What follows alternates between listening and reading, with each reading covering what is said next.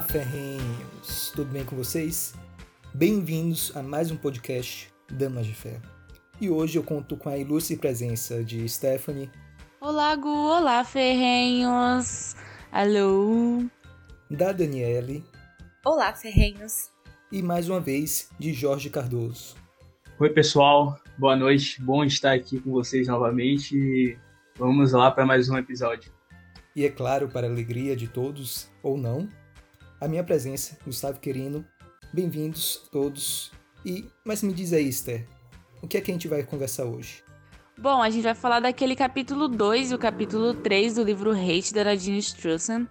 É, ela traz uma abordagem bem legal nesses dois capítulos, porque ela diz que muito do que os defensores das leis de discurso de ódio falam que é discurso de ódio, na verdade não é, na verdade são atitudes que se enquadram em leis que já, que já permitem punição dentro da Constituição dos Estados Unidos. E eu acho que a gente vê isso muito também na nossa Constituição, não é mesmo? De muita coisa que a gente quer criar lei nova para punir, na verdade já tem lei que pune e a gente dá só outro novo outro nome, né, para aquela ação. Então é isso, gente. Vamos para a discussão. E é claro, sempre lembrando, se vocês gostarem, compartilhem com os amigos e marquem a gente lá no Instagram, que a gente também vai postar.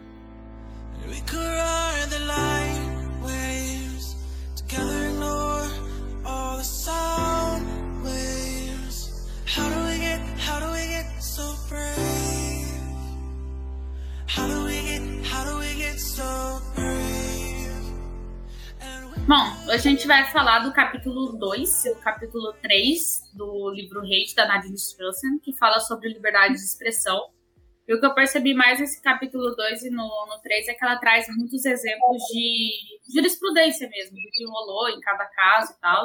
E ela vai trabalhando isso para mostrar como que nos Estados Unidos a Suprema Corte encara a liberdade de expressão e como ela encara principalmente a primeira, a primeira emenda que é o que ela dá mais ênfase, porque justamente é o que resguarda a liberdade de expressão nos Estados Unidos. E aí, se vocês quiserem, a gente vai complementando com algumas coisas que acontecem no Brasil. Uma coisa legal também que ela traz aqui vários pontos que ela levanta que são argumentados por quem defende liberdade, é, não, por quem defende as leis contra o discurso de ódio, é que a galera usa como exemplo umas coisas que seriam punidas por outras leis.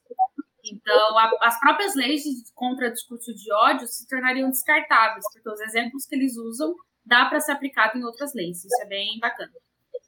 Então, vamos lá. Capítulo 2, ele fala como que essas leis de discurso de ódio, elas acabam é, violando alguns princípios fundamentais, que seriam, por exemplo, da expressão e da igualdade. Aí ela traz que dois princípios fundamentais seriam a neutralidade e a emergência. E são a partir deles que eles falam sobre a liberdade de expressão e sobre o discurso de ódio. Então, para você aplicar qualquer lei, ela tem que defender a ideia de neutralidade. Então, você não tem que ser nem a favor de um lado nem do outro. Então, é a brecha que se tem nessa na, na liberdade de expressão. Então, beleza, se você vai aplicar uma coisa, teria que ser para todo mundo. Por isso esse lance de neutralidade, você não pode escolher nenhum nem o outro. E a questão da, de emergência. Então, só em situações muito emergenciais que a censura seria permitida. Em situações assim, que realmente não tem escapatória, não tem o que fazer e tem risco iminente. Aí sim a censura poderia ocorrer. Então, é nesses dois pontos. Se for provado que há neutralidade e se for provado que é uma situação emergencial, aí nesses dois casos poderia haver uma certa censura, digamos assim, pelo poder governamental. Aí ela vai falando sobre isso, como que seria cada um, e ela traz alguns, algumas citações de juízes, ela traz citações de como que foi, como que a corte decidiu em alguns casos para que isso seja aprovado. Então, por exemplo, ela fala de uma decisão que teve em 1972, que fala exatamente como que esse discurso é, como que o discurso, a liberdade de expressão, ela desafia o status quo. E como que isso ajudou, por exemplo, em, na própria luta dos direitos civis. Então, como que a liberdade de expressão que se defende hoje, quem defende a liberdade de expressão, também está defendendo que em determinadas épocas as pessoas elas corressem atrás de liberdade, corressem atrás de, de igualdade na questão de tratamento em respeito ao indivíduo. Então, a liberdade de expressão, na verdade, ela mais ajuda os grupos minoritários do que você colocar uma lei de discurso de ódio. É basicamente isso que ela traz. Então, ela vai trazendo, ela trouxe esse de Chicago versus Mosley para dar um exemplo disso, em que essas liberdades essenciais ajudaram no movimento de direitos civis, principalmente na luta, por exemplo, é, contra a segregação que existia entre brancos e negros. E aí ela traz o impacto prejudicial que esse teste de tendência negativa tinha na época. Eles tinham esse teste de tendência negativa que falava que era o seguinte: eles, eles analisavam a fala. Então, ah, eu aleguei que pessoa falou aquilo e aquilo não é legal. Aí eles tinham esse teste de tendência negativa para ver o impacto que isso causaria, e através desse impacto eles iam colocar, pô, não, isso aqui tem que ser punível, isso aqui não. Só que esse teste era um pouco tendencioso e dava poder demais pro, pro Estado, no final das contas, que é o que ela tá falando que, é, que ela tá criticando, que é uma coisa errada. Então, por exemplo, tinha algumas pessoas que eram contra, contra a guerra que tinha na época, contra o alistamento militar, que era uma coisa, não, não era obrigatório, mas era uma coisa um pouquinho mais incisiva, e ela justamente ela vai contra esses aspectos, né? Essa, essa, esse teste de tendência negativa colocava isso como uma coisa negativa, você criticar a guerra, você criticar o alistamento militar. E aí que a liberdade de expressão, na verdade, dava voz a essas pessoas que criticavam isso na época. Então, como que esse teste de tendência negativa, na verdade, não ajudava as minorias, não ajudava a livre expressão, na verdade, prejudicava. É, só um comentário acerca do, da primeira parte que está falando, sobre a, as próprias leis e como a, ela faz o uso de jurisprudências. E aí eu queria fazer uma pontuação aqui que eu acho muito interessante de ressaltar, que é como lá, lá nos Estados Unidos a, a jurisprudência guia as leis. No sentido de você ver um fato social acontecendo e você vê que aquilo está certo ou não está certo, e aquilo forma uma jurisprudência que vai ser utilizada para frente e que tem uma força é, tão grande quanto de uma lei, porque lá não tem tantas leis assim, né? Tipo, tem as emendas e tudo mais. E aqui no Brasil, a gente vê que as leis surgem a bel prazer, e aí uma coisa que o professor Denis até falou lá no treinamento que a gente foi no passado, na semana passada, que foi o treinamento regional, é que aqui no Brasil a gente tem o fenômeno de aqui você faz uma lei e vê se a lei pega ou não pega. E como isso é prejudicial, porque assim, o que a gente da parte do direito vê muito é que as leis surgem para poder regular, abre aspas, fecha aspas, os fatos sociais, o dia a dia, para poder regular essas relações. Então, os próprios professores de direito, no primeiro ano, na primeira cadeira, falam: as leis vão ser sempre atrasadas, atrasadas. Por conta disso. Então, quando você tem uma jurisprudência que consegue estabelecer, a partir de uma lei base, então, por exemplo, liberdade de expressão, é, liberdade de expressão é um direito de todos. Essa deveria ser a lei absoluta. E aí, caso a caso, o indivíduo, a particularidade, você analisar, em cima disso, você formar bases jurisprudenciais, é muito mais benéfico para um país do que você formar a lei a bel prazer e ver se a lei cola ou não cola. É, em cima disso aí que a Daniela falou, sim, também concordo plenamente. Principalmente que nos Estados Unidos é muito interessante essa questão da jurisprudência, né? De você uh, formular situações e regular, né, na forma da lei e decisões judiciais, aquilo que está acontecendo no momento. E uma coisa que eu critico bastante no Brasil, principalmente é uma coisa também que eu venho trabalhando, até no grupo de pesquisa, é, é esse racionalismo na hora de criar leis, na hora de você querer a, seu, a sua visão de mundo impor, né? Poucas pessoas que estão no poder querendo reestruturar a sociedade com a criação de leis. Ou seja, ao invés de regulamentar aquilo que está acontecendo atualmente, ou que acontecia antes, eles tentam formular situações abstratas com o intuito de fazer toda uma engenharia social né, aqui no nosso país. Né? Esse neopositivismo que vivemos, em que uh, muitas vezes a lei ela pode até ser bem escrita né, no papel, mas na prática a gente não vê esses efeitos positivos, ou até mesmo, como a Daniela falou, é, ter algum tipo de efeito, que isso é muito importante para a questão jurídica, né? É, querendo ou não, é, é aquilo que vai regulamentar a, a, nossa sociedade. Então, assim, o nosso sistema, eu, eu tenho muitas críticas em relação a ele, né? Essa forma de, uh, de você observar, de criar, uh, de aplicar as leis de forma racionalista, e aqui eu faço uma crítica racionalismo que seria a, a, o uso exacerbado da razão sem levar em conta outras coisas da natureza humana. Então, é, isso é muito importante uh, a gente observar e um sistema jurídico baseado em jurisprudência eu acho muito mais viável, principalmente para você definir realmente de forma concreta o que seria ou não liberdade de expressão, o que poderia ou não expressar eu só, só vou pontuar que eu concordo com o que você falou, mas eu acho que eu não concordo ao mesmo tempo. no sentido de. Ah, eu não acho que as leis aqui do Brasil são feitas no sentido racional. Eu acho que elas são feitas numa, numa jogada estratégica e política. Então, se você quer dizer o racional com essa questão de jogada estratégia política, aí eu concordo. Porque se fosse feito no sentido racional, seria feita uma lei assim, geralzona e pronto, acabou. Não tem por que fazer um, uma lei específica. Eu tava no mercado hoje, eu até dei risada, até postei no Instagram. Tinha lá um. Sabe aqueles né? proibido, venda de bebida alcoólica, nananã. Aí embaixo tinha um. É, o, o uso de álcool prejudica a saúde, a família e a sociedade. Lei estadual, tal, tal, tal. então, tipo assim, isso é uma lei. e provavelmente foi feita para poder proteger a sociedade, a família, o bem-estar e provavelmente alguma outra empresa que o político trabalha em né? Exatamente. Se as leis fossem realmente racionais, a gente estaria ok. É que nem eu falo dentro do meio jurídico. Se um juiz julgasse somente com base na lei, tá ok. Mas às vezes ele tira a decisão dele do da mente dele. Entendeu? Não tem muito da onde ele tira.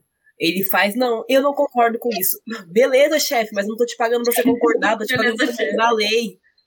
Entende? Então, é, eu acho que o que falta aqui no Brasil é uma questão de as leis devem ser racionais nesse ponto que eu quis dizer, e a jurisprudência não é levada a sério aqui também, não.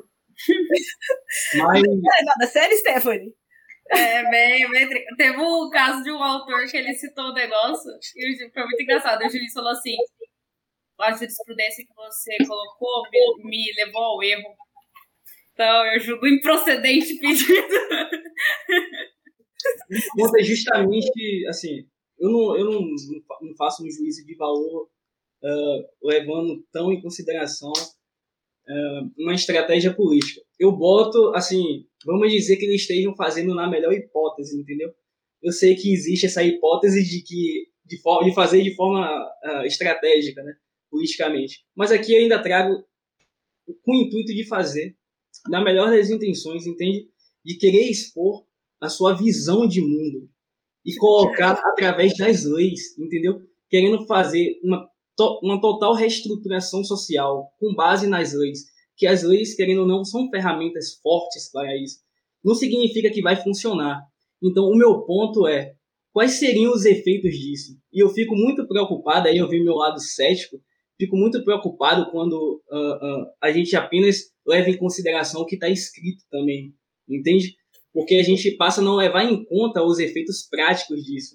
Uh, um juiz, por exemplo, que aplica, uma pena de uma mãe que furta em estado de necessidade, uh, enfim, sem levar em consideração uh, o, o, o, fato, o, o valor, enfim, a norma, aquela coisa de hermenêutica né, tridimensional do Miguel Reale. Esse neopositivismo de muitas vezes o juiz só também olhar é, na sua aplicação, né, no, no, no, seu juízo, aquilo que está escrito e também uh, o, sem levar em consideração aquilo que teríamos para combater, eu não digo nem combater, mas equilibrar, que seriam os princípios.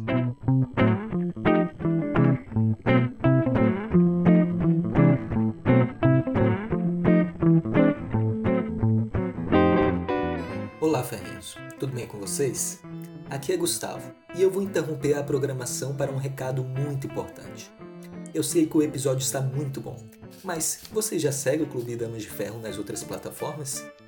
siga arroba de em todas as redes sociais. E se gostar, compartilhe e apresente a alguém que queira conhecer mais das ideias de liberdade a partir das grandes autoras liberais.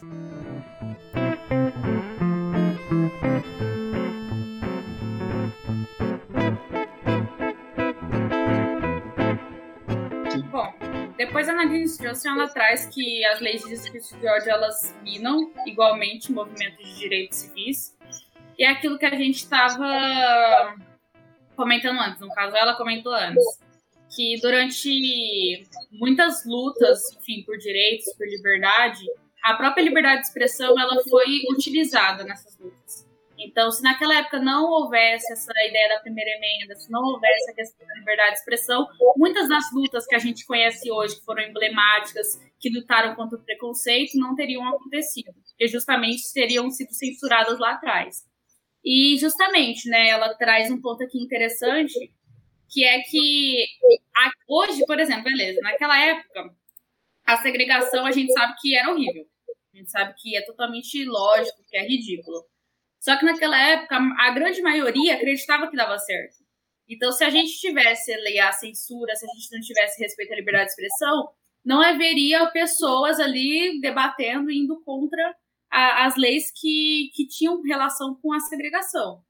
Então, ele, ela menciona, por exemplo, que muitas coisas que são perturbadoras em certas épocas, que são temidas, alguns discursos, por exemplo, é, justamente, um tempo atrás, você defender que homens brancos e negros eram indivíduos que os dois eram iguais, né? Que eram os dois eram indivíduos que mereciam respeito, que mereciam os mesmos direitos, as mesmas liberdades. Se você falasse isso um tempo atrás, isso era absurdo. Isso era uma ideia perturbadora e poderia ser considerado, inclusive, um discurso de ódio na época que foi proferido. Por isso que a liberdade de expressão foi importante antigamente e também seria hoje, porque justamente se você não permite que as pessoas falem, você não permite que as pessoas questionem. E sem o questionamento a gente sabe que é aquilo, né? Todo mundo padrãozinho, todo mundo senso comum falando a mesma merda. É, pelo menos seríamos todos iguais na merda. É, eu queria. Eu queria falar, é, já que a gente está nessa seara, de que de palavras que são depreciativas e mas que elas devem ser utilizadas mesmo que teoricamente criem essa tendência. É, um exemplo que ela colocou aqui foi que em Natal, que é um estado, uma cidade americana, não sei, o tribunal impôs que, por unanimidade, esses preceitos para derrubar uma lei federal que era, na verdade, uma lei de discurso de ódio disfarçada, é, usando termos chaves que muitas leis de discurso de ódio contêm. Este estatuto barrou marcas registradas que depreciar qualquer pessoa ou trazer eles em desprezo ou descrédito.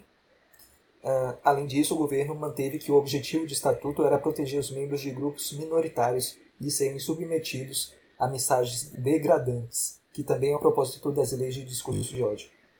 Então, sobre esse pretexto desse exemplo, é, o governo ele recusou a registrar uma marca, é, um termo que tradicionalmente tem sido usado como epiteto contra pessoas de etnia asiática. Então, como se essa, esse termo é, depreciasse esse tipo de pessoa e por isso ele fosse proibido. No caso, Simon Tan, que é vocalista de um grupo de rock asiático, americano, ele escolheu o nome para reivindicar o termo e tentar tirar o conceito degradante desse termo e fazer com que eles tomassem para si, como seria o nome daquela palavra com ele, mas eu não vou falar porque eu tenho medo de derrubarem. É, eles não veem minha cor, né? Mas, automaticamente, quando eu li isso, eu pensei. Existe um cantor que se chama assim, não é uma palavra fora de contexto. O cantor chamado Criolo, é, que ele não existiria também. Porque ele colocou essa palavra justamente para tentar tirar esse, te, esse teor degradante que ela tem. O Babu também o ator Babu, que participou Sim. do BBB de 2020, ele falou que ele fez, falou o nome dele é outro, mas ele se apropriou de Babu por conta que chamavam ele de Babuíno Nossa. quando era novo. E aí, hoje em dia, ele é o Babu. Ele pegou a palavra e transformou a palavra, isso que você falou. Então, para ver como algumas leis que, mesmo que tivessem boas intenções, e como sempre, não confiam em boas intenções, principalmente de pessoas que não têm o porquê ter essas boas intenções e elas não sabem as consequências de suas ações, parece criança, colocam e impedem das próprias pessoas criarem soluções para o ódio que está rondando, que ronda a sociedade, dos mais diversos modos, das mais diversas formas. Teve também dois. É, essa parte que ela fala é muito interessante, que ela fala como que eles brincam com as palavras, no caso, como isso de alguma forma é bem, é bem emblemático, é bem forte de se fazer. É, tem uma parte também, tem duas citações que eu vou ler aqui que eu acho legal, que ela fala que, que o, é bem o que a gente fala, né? Que você defender a liberdade é você defender a liberdade alheia. Então, eu acho que isso casa justamente com o que a gente defende. Ela fala: discurso que rebaixa com base na raça, etnia, gênero, religião, ide é, idade, deficiência ou qualquer outro fundamento semelhante é odioso. Mas o que mais nos orgulha de nossa jurisprudência de liberdade de expressão é que protegemos a liberdade de expressar o pensamento que odiamos. E é justamente esse ponto que a gente defende. É, é, e ela também cita ao longo do livro, né, ao longo do, acho que é no terceiro capítulo que ela fala isso, que é, a gente não nega que discursos podem machucar, que discursos podem magoar uma outra pessoa. Isso é óbvio, mas é aquilo. Isso também e, e é muito relacionado com a pessoa que está recebendo a informação. É, a gente até discutiu isso no primeiro encontro, isso no primeiro encontro. Às vezes eu tô meio atravessada num dia que eu falo um negócio pra Dani que ela se sente muito mal. Ou às vezes ela me fala um negócio que às vezes eu, eu tô num dia mal pra mim ela falou a pior coisa do mundo. E às vezes não era a pior coisa do mundo. Então, como que também quem recebe a informação pode influenciar diretamente em como o discurso é interpretado. E é justamente por isso que é muito pro problemático você deixar uma autoridade exercer esse poder. E ela até exercer esse poder de selecionar o que seria é, o que seria odioso, o que seria o que causa mágoa do que não causa.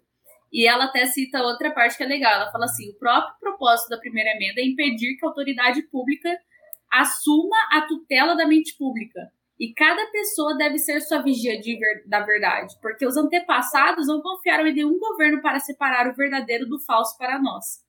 E é justamente isso, como que a gente deixar realmente o governo tutelar essa ideia de liberdade de expressão, do que é discurso odioso, do que não é discurso odioso, como que isso, novamente, é aquilo que a própria Deirdre McCloskey falava, né? A gente está agindo como criança, a gente está passando a responsabilidade para um órgão público separar para a gente o que é bonito do que é feio e do que é falso do que é verdadeiro. Então a gente está deixando a mesma coisa daquela ideia de você ir contra fake news. Você colocar leis e mais leis contra fake news. Porque você simplesmente está deixando a responsabilidade do governo definir o que é verdade e o que é falso. E é isso, você você vira uma criança no final das contas de novo. Posso nem mais mentir no Tinder mais. É, mas é a mesma de alguns candidatos que falam sobre a intenção de fazer uma mídia para regular o conteúdo que irá sair. Porque, assim, a gente aqui no Brasil sabe como transição de poder é uma coisa que vai assim. De uma hora uma pessoa está no poder e outra tá assim. Então você coloca todo esse poder na autoridade pública. Autoridade pública, ela é, só passa a falsa ideia de constância. Porque o que você ouve muito é, não, mas não é o presidente é a, é a cadeira que ele representa. Mas no final é uma pessoa que tá lá. E ela vai expor as opiniões dela. Essa é, a questão. Ela não vai colocar pensando. Ela não tem uma mente coletiva. Ela senta na cadeira da presidência, ela senta na cadeira do deputado, senador, que faz as leis. Nossa, sentei aqui agora eu penso de maneira coletiva. Não! Ela pensa com as experiências dela, com aquilo que ela que ela vê como verdade. Então ela vai traduzir isso para a lei. Ela vai traduzir o, o sentimento dela de verdade para a lei, o que ela considera odioso. Então se um dia ela foi chamada de gorda quando era mais nova, ou gordo, ela vai traduzir como se você chamar de gordo é um discurso de ódio. Do mesmo jeito que se ela for chamada de magro, magrelo, palito, vai traduzir aquilo como um discurso de ódio. É uma coisa muito relativa e muito perigosa para se colocar numa cúpula você fazer uma lei querendo regular, regularizar isso é, é uma forma de até de você querer elaborar conforme seus argumentos de uma forma racionalista isso de você controlar sabe os cidadãos dessa forma. Só que eu ia falar também é, desse perigo aí que o George Orwell até nos, nos demonstra né, em seu livro é, que é muito interessante o problema de você monopolizar uh, o, o que seria verdade ou não, né? uh, e você criar uma lei querendo regularizar o que seria fake news, apenas com o argumento que isso pode, de alguma forma, né, na cabeça de quem está legislando ou elaborando certa lei, de alguma forma uh, causar impactos na democracia, é, é outra coisa que a gente tem que tomar muito cuidado. E principalmente quando começam a usar a democracia para tudo, né? Aí acaba virando democratice. Você, o, a palavra ela vai perdendo o seu real significado, o né? seu conceito uh, do que realmente ela significa quando você começa a usar a democracia para tudo. Então, se as fake news, entre aspas, de certa forma, ela atinge um determinado grupo ou determinadas pessoas, será que ela está atingindo mesmo a verdadeira democracia, o verdadeiro significado disso, né? Então, eu acho que, assim, eu, óbvio que acho que a maioria daqui, de todos nós, somos contra criar uma lei querendo que uh, proíba uh, o que seria fake news, o que seria discurso de ódio, até porque, na nossa visão, pelo menos na minha, eu acho que a sociedade reprimir isso de forma orgânica é muito mais efetivo do que o Estado querendo impor isso de cima para baixo. É, é basicamente isso que ela trata, né? Que justamente pela liberdade de expressão que mudanças sociais acontecem, é realmente de forma orgânica.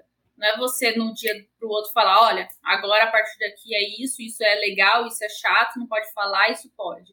Então é justamente isso que a autora traz, bem legal. Outra coisa que ela também traz, que ela traz uma citação da Suprema Corte também, que ela fala: o fato de que a sociedade pode considerar a fala ofensiva não é razão suficiente para suprimir isto. Na verdade, se é a opinião do orador que ofende, isso é uma razão para conceder-lhe proteção constitucional.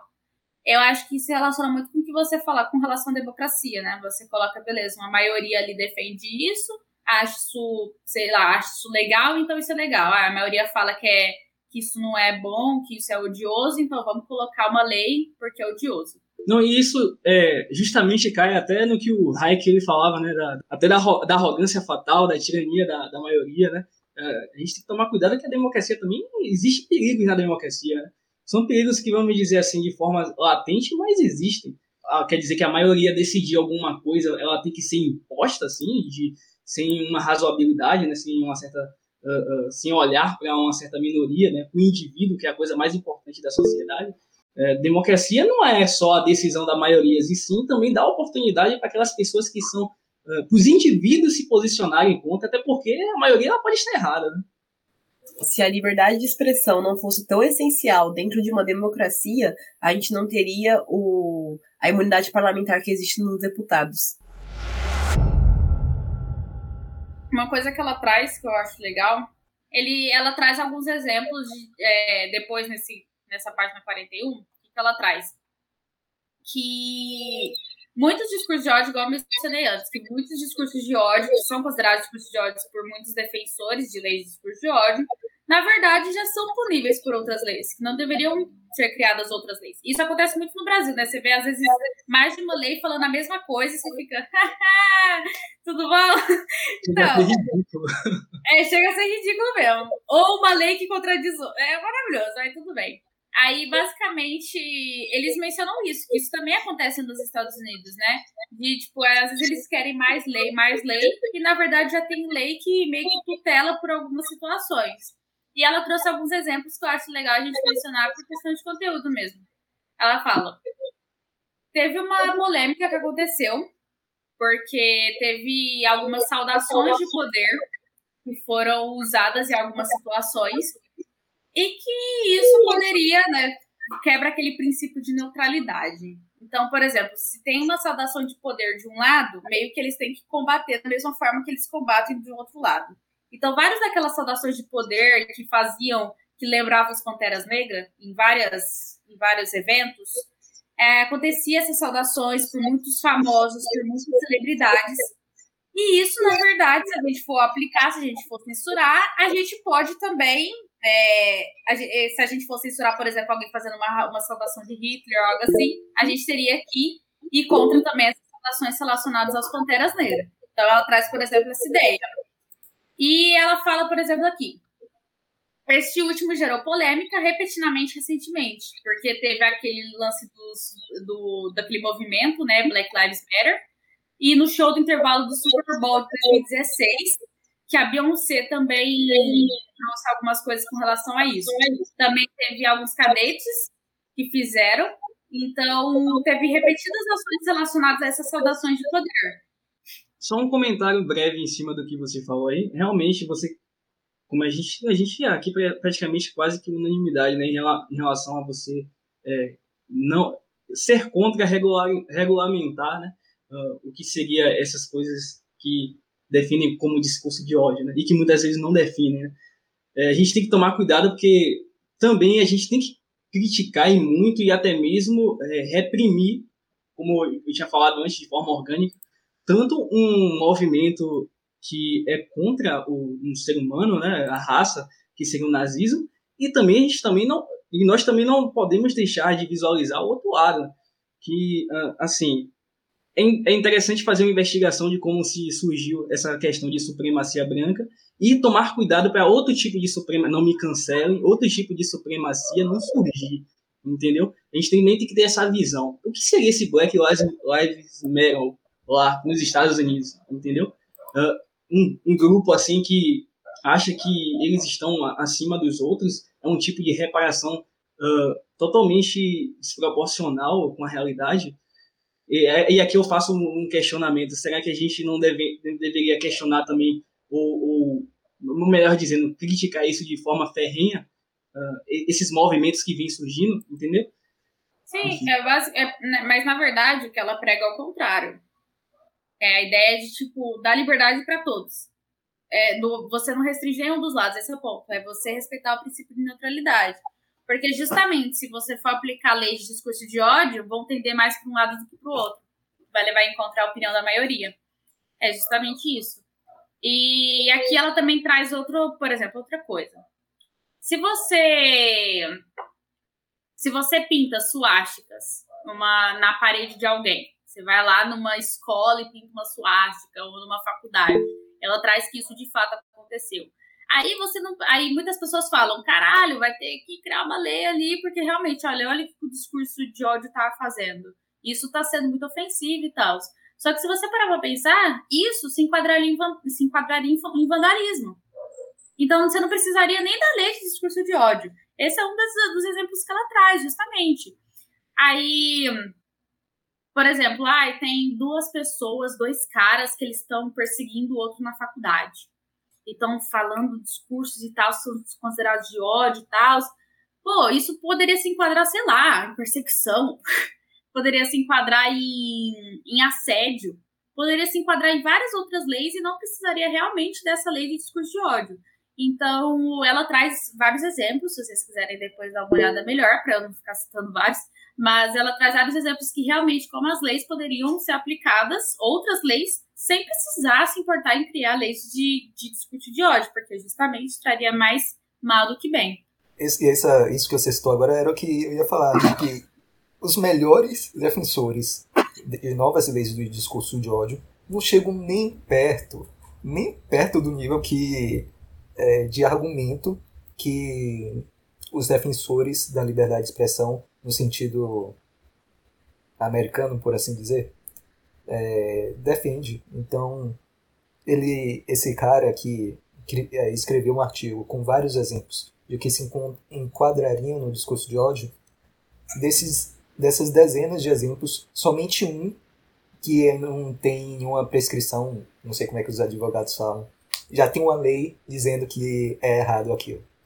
E esse um seria justamente, se eu não me engano, alguma manifestação é, no Congresso ou no governo, alguma coisa assim. Então, os argumentos ainda estão muito, mas muito longe de serem, no mínimo, ruins. Talvez tenho... se, se esforçarem muito, chegue a ser ruim. Tem até uma, um caso que ela fala, por exemplo, de. Ah, sei lá, o, o, a galera que xinga muçulmano. Tinha muito, até hoje tem. Você vai lá e, tipo, a galera poderia ser acusada, sei lá, de ir contra a liberdade religiosa. Só tem um caso que realmente não tem prescrição legal, mas, tipo, justamente, tá, beleza, não ter a lei de discurso de ódio causaria um dano. Porque justamente é essa questão que não tá nem tipificada nem nada, mas tem outras situações que estão todas tipificadas e não precisaria. o, não, eu só ia fazer um comentário que eu vi no, no Twitter, aquela rede social que é, nossa, pura liberdade de expressão. É, que era uma menina falando assim: Ai, mas vocês têm que entender que as crianças também são pessoas do mesmo jeito que gordos, idosos, mulheres, negros. Então você falar que você odeia uma criança tem o mesmo peso que você falar que você odeia os outros tipos de pessoa. Tipo, militância para criança. Gente, deixa as pessoas odiarem criança em paz. Deixa ela comer terra. Na moral. Na moral. Tem, tem que ser que nem a Alexa. Vocês já viram da Alexa? Tem um videozinho também que tá correndo na internet. Ah, é tudo da cultura pop. Desempregada. É, tem um videozinho da Alexa que fala assim: Alexa, você é racista? Aí ela responde: É século XXI. Eu odeio todos do mesmo tanto. No, God! No, God, please, no! No! 3, 2, 1, cancelados. É, falar exatamente o que. Uh, complementar, na verdade, o que a Stephanie falou, realmente, sim. E uh, você criar mais leis e muito mais leis para poder regulamentar uma coisa que já pode ser regulamentada de outra forma é um total problema, principalmente aqui no nosso país. Uh, que você vê a criação exacerbada de leis e a sociedade ela não, não consegue acompanhar essas criações, a criação dessas leis, né? Uh, e, e, isso é até uma forma antidemocrática de você lidar com a população uh, e principalmente pelo analfabetismo da população em relação aos seus direitos. Eu acho isso um problema enorme e que muitas vezes é por isso que eu gosto de levar em conta sempre o ceticismo, os efeitos práticos, como a Dani falou, antes, né, a lei não pega. Né? Ou seja, não, não há o, o efeito prático uh, planejado né, na sociedade daquelas leis, da aplicação daquelas leis, da obediência àquelas leis. É, e isso é um, é um perigo enorme, enorme. O desconhecimento das leis para uma sociedade. Então, é, é totalmente desnecessário você tentar regularizar algo que já pode ser regularizado mas é como eu falei antes, para mim, na minha ótica, né, uh, isso é uma forma de você querer reestruturar, reestruturar a sociedade na sua visão de mundo. E isso eu acho um perigo enorme. Uh, pode levar a uma destruição, a catástrofe, enfim, ou até mesmo experimentos como o comunismo, né? É, isso é algo que quando eu estava ouvindo o podcast da Marise Chonsa lá no, no Taba da Mãe Invisível, ela falou que essa questão de utilização do Estado moderno para tentar moldar a sociedade, isso, assim, essa questão da, de moldar a natureza humana já veio de muito mais tempo, desde a da era dos revolucionários.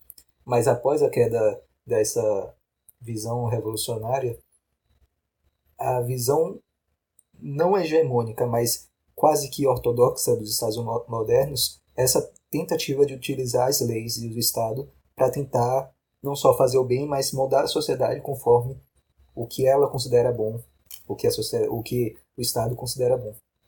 Fugindo um pouco do assunto, lembrando que a você estava falando daquele exemplo do livro, de que uh, essas leis de discurso de ódio elas podem ser usadas tanto para um lado quanto para o outro. É, tem um exemplo, eu não me lembro em que página que estava falando, de que uma associação de judeus ou algo parecido assim, ou então uma pessoa que era judia estava em um tipo de conselho e esse conselho estava voltando essa questão de censurar certa ação de neonazistas. E essa pessoa que, que é judia, isso pesa bastante para ela. E mesmo ela sabendo de que se ela acatar essa lei se, se for somente a exceção, se for somente para os neonazistas, abre brechas para outro, para diversos outros grupos, diversos outros tipos de pessoas e, e etc. Então, quando nós falamos ah, é, liberdade de expressão não é discurso, ou discurso de ódio não é liberdade de expressão. E então bora só proibir neonazista. Aí depois vai só proibir hum, nacionalistas ou fascistas. Aí depois vai proibir integralistas. Aí vai proibir uh, conservadores, aí vai proibir liberais e por aí por diante. Então, ter cuidado e ter esse ceticismo, como o Jorge falou, quanto às leis, é meio que a chave de tudo. Esse ponto que você falou me lembra muito a Rose, né, dessa parte de energia, porque ela mesma fala que a gente tem uma energia natural e que a partir do momento que a gente e só a gente pode controlar essa energia. Então, justamente por isso que nenhum tipo de autoritarismo dá certo, nenhum tipo de controle que o governo queira exercer sobre os indivíduos de alguma forma vai dar certo. Porque justamente é uma energia que só a gente pode controlar, e justamente por a gente ter essa energia que, de certo modo, é limitada, a gente precisa aí que ela relaciona que é legal, né? ela, ela relaciona com a livre associação. Porque que é legal a gente se associar de modo benéfico com uma outra pessoa, porque a gente está garantindo a sobrevivência. Então é bem legal isso que você falou, realmente, de, de controle de energia. Que a gente tem esse controle de energia que só a gente pode controlar e quando o governo bota a mão, dá merda.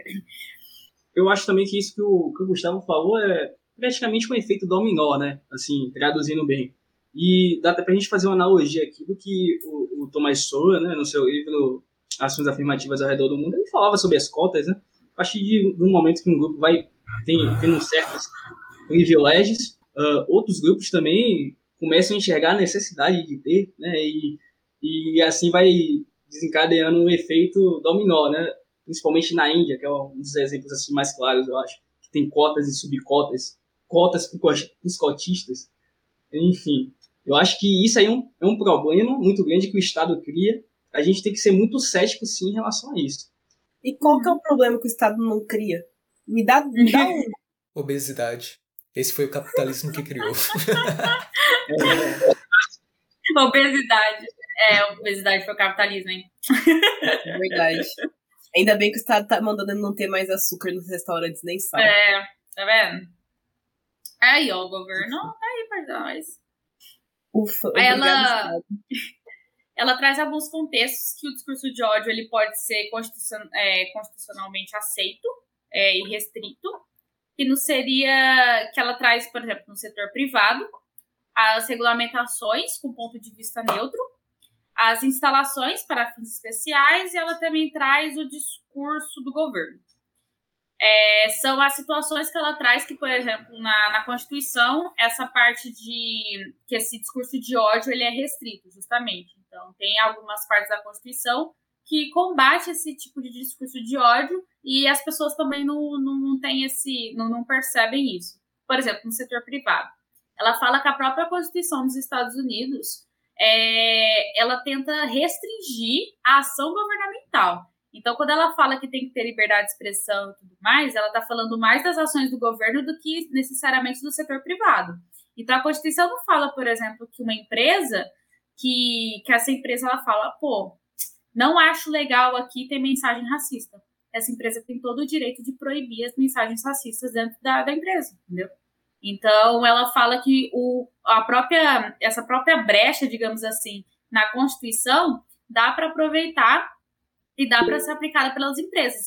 É, então, as próprias empresas poderiam aplicar esse tipo de censura, não absurdamente como a gente está vendo no Facebook, né? Nossa Senhora, mas é, ela até critica, inclusive, é, algumas atitudes de algumas empresas que estão levando isso ao extremo, no sentido do politicamente correto. Mas, como, enfim, as empresas de modo moderado poderiam proibir alguns discursos que seriam considerados de ódio sem colocar essa responsabilidade em si no Estado. Isso também seria naquele aspecto, né? Se uma empresa faz alguma coisa que você não gosta, tem uma imagem negativa, ou traz um tipo de discurso que você acha que é odioso, nada também te impede de você ir lá e boicotar a empresa, não comprar mais da empresa. É o tipo, né, como a gente fala, o consumidor acaba mandando. É... Aí ela também traz, por exemplo, outro contexto que é constitucionalmente, é, que a Constituição restringe o discurso de ódio. Seria as regulamentações com ponto de vista neutro. É justamente aquele ponto. Se você faz para um lado, você faz para o outro. Então, sei lá, numa, num condomínio, ou sei lá, numa faculdade você percebe que alguns cartazes estão perturbando a paz ou perturbando ali o ambiente de convivência. Nada impede que as pessoas elas também coloquem, elas coloquem essa restrição. Olha, ninguém vai colocar nos dormitórios essa, essas, essas mensagens, ou ninguém vai colocar essas, esses posters no dormitório porque está atrapalhando a paz. Nada impede também que isso seja feito, por exemplo. Também tem que ela, que ela traz as instalações para fins especiais. Então, beleza ah, você tem ali um ambiente de discussão. Então, você tem uma escola. E a discussão é importante, o questionamento é importante. Mas também, se todo mundo ficar discutindo, ficar gritando igual louco, isso pode atrapalhar o aprendizado. Então, por exemplo, em algumas instituições de ensino, é, aqui como ela traz, né? Não teria um problema você restringir algumas palavras ou símbolos para evitar discussão. Então, sei lá, se um aluno levar uma bandeira da confederação, um slogan falando alguma coisa disso. Né? Enfim, Olha, eu só não vou meter pau no Palmeiras porque eu torci a favor dele, porque eu sou contra o flamenguista, né? Carioca vai pra lá. Exato. Mas foi só por isso que eu vou deixar passar. E da mesma forma, você, no ambiente escolar, você então, tipo, barrar a galera que leva a bandeira da, é, dos confederados, e mas aí também você barrar, por exemplo, quem leva a bandeira do Black Lives Matter. Porque aí você realmente tem essa visão mais neutra e você fala, olha, pai, vamos evitar discussão aqui dentro para a gente poder proporcionar o ensino, proporcionar o debate, nessas situações também seria aceito pela Constituição dos Estados Unidos, que ela traz. Também na, na, no último seria o discurso do governo. Então, a própria primeira emenda ela impede que o governo escolha, na verdade, a primeira emenda ela não impede que o governo escolha eliminar algumas expressões de alguns funcionários algumas exibições simbólicas, porque essas elas podem transmitir algumas mensagens que o próprio governo não deseja apoiar, entendeu? Então, por exemplo, entrou lá um novo presidente, aí ele pode falar, por exemplo, os funcionários não ficar usando algumas expressões ou não usar alguns símbolos que possam trazer alguma imagem que ele acredita ser negativa para o governo dele.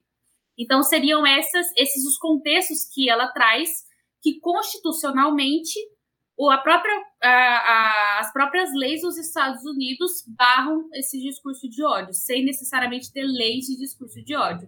Pode falar, Jorge. Aqui, fazendo um pouco do advogado do diabo.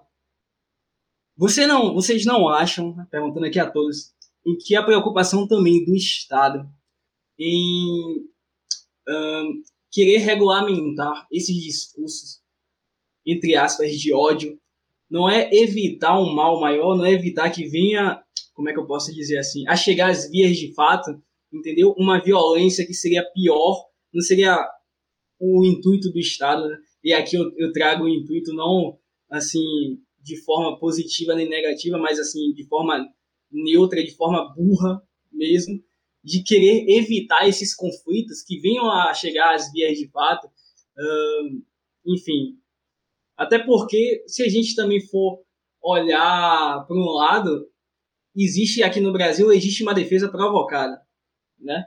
Em que o indivíduo me provoca, eu posso agredir, eu, não é que eu posso, né? Mas uh, tem a, hipótese de agredir o indivíduo e eu sair ileso juridicamente em relação a isso. Não seria uma forma do Estado tentar é, evitar que essas vias de fato venham a, a, a surgir. Aí fica o questionamento para, enfim, qualquer um de vocês quiser responder aí. Na verdade, esse é o discurso que o pessoal usa, né, para justificar. Só que aí a gente pode falar, a palavra ela necessariamente é ação, igual você, beleza, eu tô com muita raiva do Gu. Aí eu falo, nossa, Gustavo, eu vou te matar, sem brincadeira. Aí ele morre amanhã. Você pode me acusar você pode. Você, aí você pode, tipo, eu, você vai me levar num tribunal porque eu preferi uma palavra agressiva um dia antes e ele morreu no dia seguinte. Nada indica, não tem uma prova palpável, digamos assim, que eu que matei o Gustavo, entendeu? Então eu acho justamente que é, é, é igual ao autor atrás. A palavra em si, ela não é a ação. E ela não quer dizer que a ação vai ocorrer ela pode ser é, horrível, pode ser uma coisa absurda, mas não quer dizer que a pessoa vai fazer alguma coisa. A pessoa ela pode falar coisa merda a vida inteira e nunca levantar o dedo. Nunca falar uma. Não, não fala nem perto da pessoa que tá ofendendo, na real. Tem gente que é, que é medroso, fala pelas costas mesmo. Então é justamente isso que ela traz. E, inclusive, aí entra muito na, no tópico que ela traz em seguida, que depois eu vou falar para vocês. Que ela fala que sim, tem situações de emergência, em que as ações elas diretamente têm relação com, com, a, com a ação.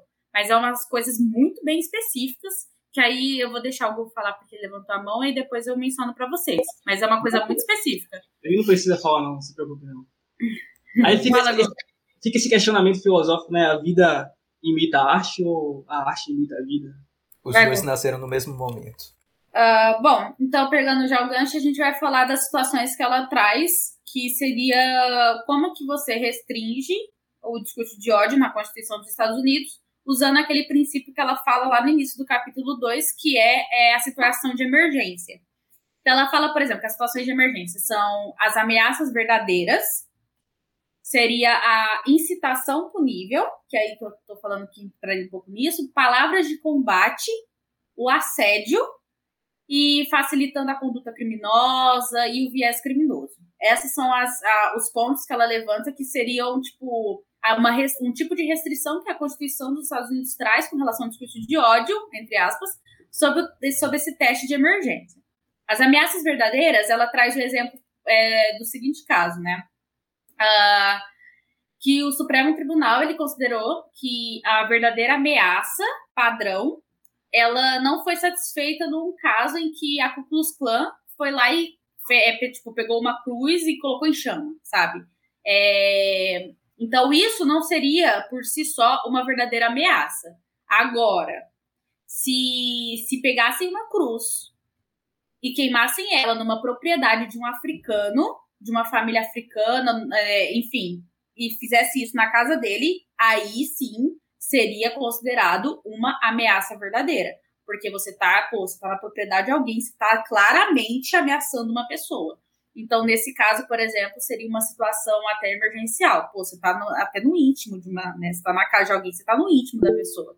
Então, nesse caso, por exemplo, ela considera que seria uma situação emergencial que deve sofrer intervenção. Agora, sei lá, o Custan tá queimando uma cruz no meio da rua. Ou tá fazendo isso num cantinho deles, lá numa reunião escrota deles. Aí é problema deles. Interessante ela tratar sobre isso, até porque qual é a sensação de segurança né, que essas pessoas elas vão ter, mesmo que elas não tenham sido agredidas de forma direta, né? Querendo ou não, existe o Estado, né, por bem ou por mal, mas existe, e querendo ou não, tem que passar uma certa segurança, uma certa estabilidade. E se o Estado não, é, não intervisse nessa situação que ela cita aí, realmente eu, eu acho que seria um problema enorme, principalmente uh, do cidadão não se sentir seguro no seu próprio lar, né? Exato. E aí ela até trata, aí que ela traz até o exemplo do Gu, se não me engano, que ela fala que, tipo, esse exemplo numa situação de debate acalorado não seria uma ameaça verdadeira, você falar que vai matar alguém, sabe? Não seria. Porque você tá lá no calor do momento, os dois estão se xingando igual louco, então você não poderia alegar uma ameaça verdadeira. É, aí ela traz também a outra situação que seria a incitação punível. Como que seria isso? Ela traz um exemplo assim. Teve alguns jovens afro-americanos que eles estavam assistindo um filme. E esse filme ele falava muito sobre a luta, é, é, sobre a luta dos negros na década de 60. E tava tudo isso. E tipo assim, pô, querendo ou não, você assiste um filme desse, você fica puto. Você fica, caralho, velho, como que na história trataram o ser humano dessa forma, sabe? Você fica puto mesmo. Eu, particularmente, não consigo nem assistir alguns filmes, porque eu fico um pouco puta mesmo. Mas, enfim, aí esses jovens, cara, eles, lógico, eles se doeram, ficaram, né, meio emocionados, assim, né? E aí eles saíram da, do filme, e aí, tipo, eles chegaram a ponto de achar que seria legal meio que se vingar dos brancos, entre aspas, né? E aí, por exemplo, teve um cara que falou assim: é, pô, vocês não estão empolgados em meio que se vingar dos brancos e tal. É, vocês todos querem acabar com alguém? Aqui, aqui, olha aquele menino branco. Aí apontaram pro menino branco. E a galera se juntou para espancar esse cara. Do nada. Então, era um grupo de jovens que se sentiram realmente emotivos com o filme, que se sentiram meio doídos mesmo com o que aconteceu na, nessas, nessa luta que teve na década de 60, pela luta pelos direitos dos negros, se sentiram meio putos com os brancos, saíram do filme e espancaram o menino aleatoriamente. Então, tipo assim, isso seria uma incitação punível, porque o cara ele apontou para um garoto aleatório na rua e falou: pô, é, tipo, aproveitou que a galera tava em chamas ali e falou: olha aquele garoto ali, vamos se vingar dele e tal. E isso seria, não seria uma liberdade de expressão, por exemplo, diante da Constituição dos Estados Unidos. Seria uma mais uma incitação à violência. Porque ele já aproveitou do momento, todo mundo puto, e ainda incitou. Olha, olha aquele menino ali, apontou para uma pessoa específica. Então, é essa situação, por exemplo, que ela traz, que seria uma incitação punível. Aí sai até da, da, da primeira emenda, sai da liberdade de expressão. Aí seria punível, diante do que ela acha. É, foi quando isso? Isso foi na década de 90, que eles assistiram o filme. Só que, falava, só que o filme falava da, da, dos direitos civis lá da década de 60. Exato. Só lembro quando Né? eu vejo isso, esses casos, só lembro daquele livro do Dostoiévski, Demônios. Não tem nada a ver. Mas é como se tivesse o capiroto lá incentivando um grupo de pessoas a fazer uma besteira muito grande. Aí depois ela traz, por exemplo, a palavras de combate, que ela também traz. Então, seria quando, quando a pessoa ela fala uma linguagem que é insultuosa diretamente é, para qualquer outra pessoa, mas também com a, com a intenção de instigar uma reação violenta. Então, tipo assim, tipo, a pessoa parece que ela tá instigando uma pessoa a bater nela, sabe? Eu chego pro Jorge, eu começo a meter pau nele como se, tipo, quisesse que ele me batesse, um negócio assim. E ela dá o exemplo, por exemplo, se uma, um integrante da, do KKK e um integrante do Black Lives Matter se chocassem e um começasse a xingar tanto o outro. Porque aí, claramente, os dois eles estão instigando o combate. Não tem como sair uma coisa boa daquilo. Porque eles estão tão acalorados e se xingando tanto que claramente vai dar morte. E aí tem, claramente vai dar morte, não, vai dar briga, desculpa. Aí a situação depois que ela traz seria o assédio. E aí ela traz uma coisa bem específica, por exemplo. Ah, quando você cria uma situação de ambiente hostil no seu trabalho, algo assim. Que, sei lá, ai, um superior seu ou alguém do seu trabalho começa a proferir algumas palavras discriminatórias, começa a instigar isso e tal. Ela dá o exemplo de um laço que fizeram num, num ambiente de trabalho nos Estados Unidos. É, e um laço meio que, pelo que eu entendi, significava alguma coisa meio racista e tal. E aí fizeram meio que esse laço lá e, tipo, claramente isso criava um ambiente hostil de trabalho. Então, na, na questão dela ali, claramente o ambiente estava pesado, estava tendo várias dessas ações que é considerado um assédio. Então, justamente, é isso que ela fala. Não seria nenhuma lei de discurso de ódio, entraria mais em assédio e seria punível. Então, beleza. Ela ela traz o último exemplo, né? Os últimos dois exemplos, na verdade, que seria facilitando a conduta criminosa e o viés criminoso. facilitando a conduta criminosa. Ela dá o exemplo dos o que aconteceu meio que em Ruanda, numa rádio de Ruanda, que foi é, Tutsis. Tutsis. É, é, Hutus e Tutsis. Enfim, são meio que duas tribos, entre aspas, que se chocam em Ruanda. É, nossa, desculpa, a última vez que eu vi isso foi geopolítica no ensino médio, esqueci. Mas, enfim, é, eles se chocam lá e, tipo, realmente tem massacre. Já aconteceu massacre de, de Tuts lá. E um genocídio, na verdade, Tuts, e foi bem, bem foda. E aí, por exemplo, teve uma propaganda numa rádio de Ruanda e que metia pau nos Tuts. E transmitiu, e foi transmitido durante o genocídio do Tuts. Então, claramente, esse tipo de, de palavra era uma, uma atitude criminosa, porque, pô, sei lá, eu tô ofendendo um grupo numa rádio e esse grupo tá sendo massacrado, tá, tá sofrendo genocídio. Então, claramente, tipo, eu tô instigando alguma coisa, porque eu tô proferindo isso justamente quando tá tendo um genocídio daquele povo e eu tô metendo pau nesse povo. Então, isso seria, diante do que ela traz, uma atitude de uma é, seria um facilitador da conduta criminosa. E a última coisa que ela traz seria o próprio viés criminoso, que, a, que seria o próprio ataque daqueles jovens que ela traz, que além de ter a incitação do ato, também teve o próprio ataque criminoso, que seria a própria ação, não seria justamente, não seria nem a fala, que eles espancaram uma pessoa. Então, basicamente é isso que ela traz, que seria uma situação emergencial. E por isso que o livro todo ela traz discurso de ódio entre aspas. Porque se você for reparar nos exemplos que ela dá nesses casos, tipifica outros crimes e não um discurso de ódio. É outra coisa. Então, é basicamente isso que ela traz de, de exemplos. Que, tipo assim, esse discurso de ódio, entre aspas, seria punível pela própria Constituição, não precisaria nem de outras leis. Acho que os legisladores daqui têm que ler esse livro aí. Necessário. Tem os que tem que se alfabetizar? Falta isso ainda. Só esse pequeno detalhe, alfabetização.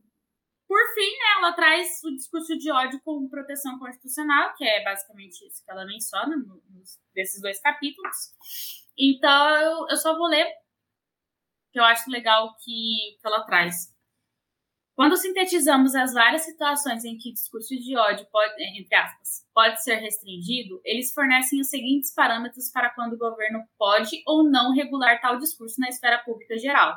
O governo não pode regular o discurso de ódio apenas porque sua mensagem é desfavorecida, perturbadora ou temida.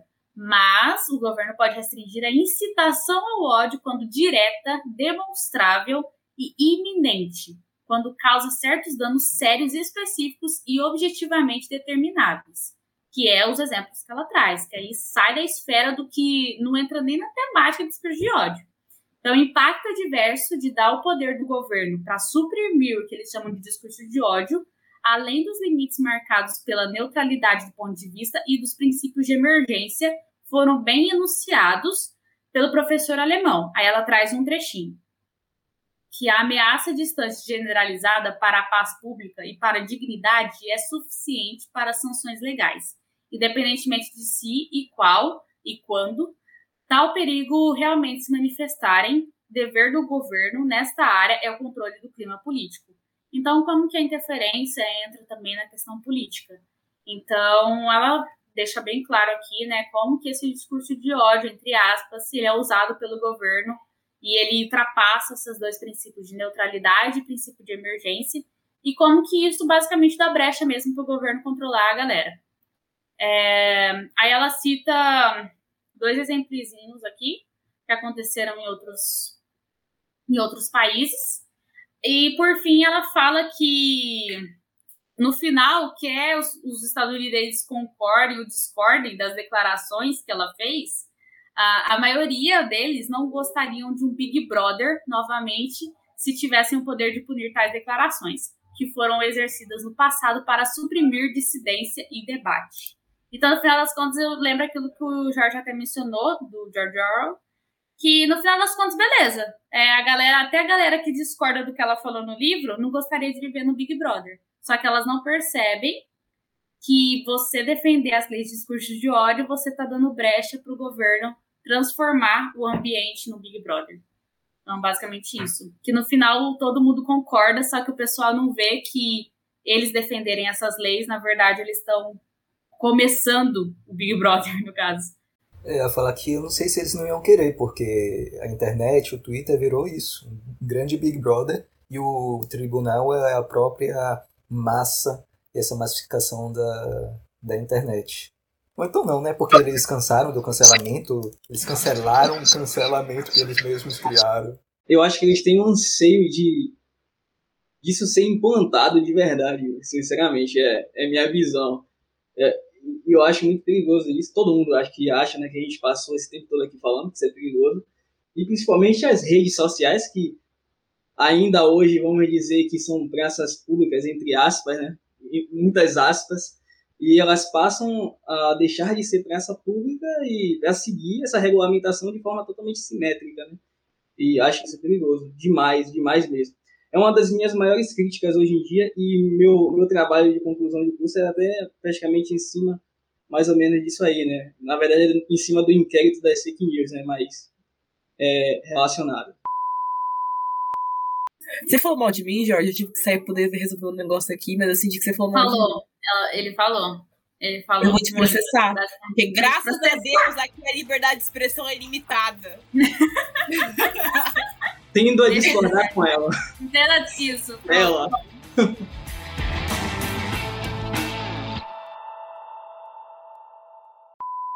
Então é isso. Chegamos no final. Obrigado, Dani, Jorge, Esté. E comente lá na postagem o que é que vocês acharam. Se vocês acharam que, que realmente essas tipificações já são suficientes ou será que não? Será preciso uma outra tipificação? E compartilhem com seus amigos, marquem a gente nas redes sociais que a gente vai repostar. É isso, pessoal. Valeu aí por virem hoje. E beijão. É isso, Um beijo pessoal. na Bom bunda. domingo pra vocês. De domingo. É isso. Até mais. Tchau. Valeu.